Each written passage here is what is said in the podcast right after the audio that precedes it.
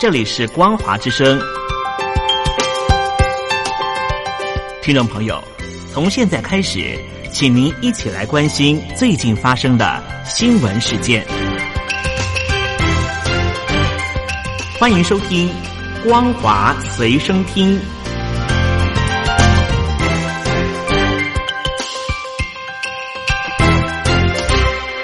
手机旁的听众朋友您好，欢迎收听光华随身听，我是嘉玲。我们来关心最近所发生的新闻。历经一个多月的封城，武汉官方二十四日中午宣布有条件的解封，允许因为生产、生活、特殊疾病治疗以及滞留武汉的外地人员可以出城。但是三个小时之后，武汉官方又发出新通告，宣布前项解封通告无效，并且指这个通告没有经过指挥部主要领导同意就发布，已经处置相关人员。解封政策三个小时大逆转，引来朝令夕改的批评，阴谋论四起。湖北省武汉市是新冠肺炎风暴的起始点，也是疫情最严重的城市。为了防控疫情扩散，一月二十三日宣布封城，是大陆第一个因为疫情封城的城市。到目前为止，仍是重灾区。二十四日中午，武汉市新冠肺炎疫情防控指挥部发布关于加强进出武汉市车辆和人员管理的通告第十七号，允许因为保障疫情防控、城市运行、生产生活、特殊疾病治疗等原因必须出城的人员，以及滞留在武汉外地人员可以出城，但是要坚持错峰出城、分批实施事实安全有序原则。这个通告被视为是武汉解封的措施，大陆各主流媒体纷纷发快讯披露这个讯息。不过，短短三小时之后，武汉市新冠肺炎疫情防控指挥部又紧急发布新通告第十八号，指出之前的第十七号通告是这个市指挥部下设的交通防控组未经指挥部研究和主要领导同志同意发布的，并宣布这个通告无效，已经严肃批评处理相关人员。两个内容相反的通告让大陆民众看傻了眼，众人议论纷纷，各种猜测都有。连一向被视为鹰派立场的《环球时报》总编辑胡锡进也公开质疑这个政策急转弯。胡锡进透过新浪微博账号表示：“一个疑问，交通组的胆子这么大，他们就敢擅自使用疫情防控指挥部的名义发通告。”如果情况就是这样，防控指挥部的内部管理可是要大大加强了。但问题是，忍不住像老胡这样想的人太多了。武汉指挥部新通告不足以打消人们的这种疑问。对武汉防控指挥部新通告当中的解释，公众除了不太相信，还会觉得有些不舒服。具有官方背景的微信号“陶然笔记”更透露，第十七号通告是由武汉市一名副市长直接签发，未经指挥部研究和主要领导同意。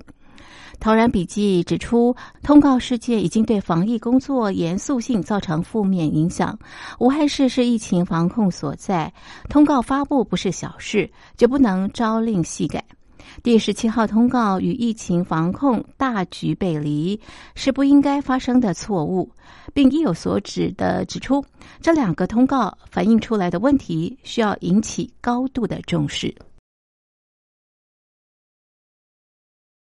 原定于三月三日、五日在北京召开的大陆全国政协与人大两会，受到疫情影响，确定延后举行。大陆十三届全国人大常委会二十四日举行第十六次会议，表决通过推迟召开第十三届全国人民代表大会第三次会议的决定。具体开会时间将由大陆全国人大常委会另行决定。由于大陆全国政协会议的开会议程与大陆全国人民代表大会联动，因此全国政协会议也将配合延后。大陆全国人大常委会二十四日也表决通过全面禁止非法野生动物交易、革除滥食野生动物陋习的决定，即日起生效。根据新华社报道，自新冠肺炎疫情发生以来，大陆社会关注滥食野生动物问题，认为在疫情防控关键时期，应该尽快通过议案。二十四日通过的决定是要在完成修例前，先明确全面禁止食用野生动物，严厉打击非法野生动物交易，为民众健康提供立法保障。中共现行的野生动物保护法关于禁食的法律规范，仅限于大陆国家重点保护野生动物和没有合法来源、未经检验合格的其他保育类野生动物。二十四日通过的决定，在野生动物保护法基础之上，以全面禁止食用野生动物为导向，扩大法律调整范围，确立全面禁止食用野生动物的制度，对违反现行法律规定的。要在现行法律基础上加重处罚，体现更加严格的管理和严厉打击。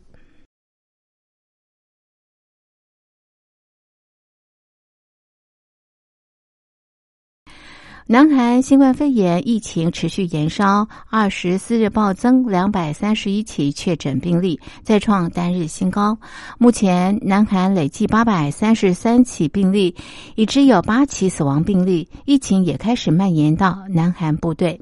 韩联社报道，南韩二十四日新增的两百三十一起确诊病例当中，有一百九十六起来自大邱。南韩中央防疫对策本部当天稍早说，大邱新天地教会已经有超过九千三百三十四人在自我隔离，其中一千两百四十八人已经出现新冠肺炎相关症状。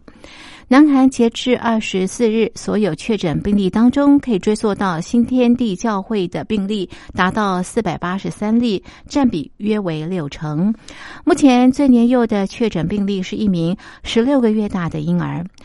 此外，南韩国防部也说，截至二十四日下午四点，已经有十三名军人确诊，包括十名陆军、海军、空军及陆战队各一名，大约七千七百名官兵隔离中。南韩国会也因为一名日前造访议员会馆的教师工会会长确诊，二十四日决定关闭国会大楼一天进行消毒，隔天的国会全体会议取消。最大在野党未来统合党党鞭沈在哲等人，因为和上述确诊病例有接触，将自主隔离。由于疫情严重，目前已经有以色列、巴林、约旦、吉里巴斯、塞摩亚、美属塞摩亚等六个国家地区禁止十四天内曾经访问韩国的外国人入境。汶莱、英国、澳门等九个国家地区则是要求从南韩入境的外国人必须暂时隔离。至于日本疫情，东京、神奈川和北海道等地二十四日一共新增十起确诊病例。另外，曾经在“钻石公主号”游轮工作的另外一名后生劳动省职员和检疫官确诊，境内确诊病例一共是八百五十例。意大利新冠肺炎疫情急速扩散，至台湾时间二十四日晚间，累计确诊人数两百一十九例，已经有六人死亡，成为亚洲以外的重灾区。当局在易北封锁十多个城镇，并寄出限娱令，暂停一切文化、宗教、娱乐和体育活动。威尼斯嘉年华提前结束，一些知名景点暂时关闭。意大利卫生官员表示，仍在试图追踪疫情爆发的感染源。二十四日，意大利传出至少三起死亡病例。住在伦巴底地区的八十四岁和八十八岁老人病逝，是意大利第四及第五起死亡病例。意大利病例仍集中在北部威尼托和伦巴底两区，部分城镇封锁，没有特别许可不得进出，影响大约五万人。即便是外围区域，许多商家和学校也暂停开放，体育赛事取消，包括重要的足球比赛。以上是本节的光华随身听，谢谢您的收听，我们下次同一时间继续在空中相会。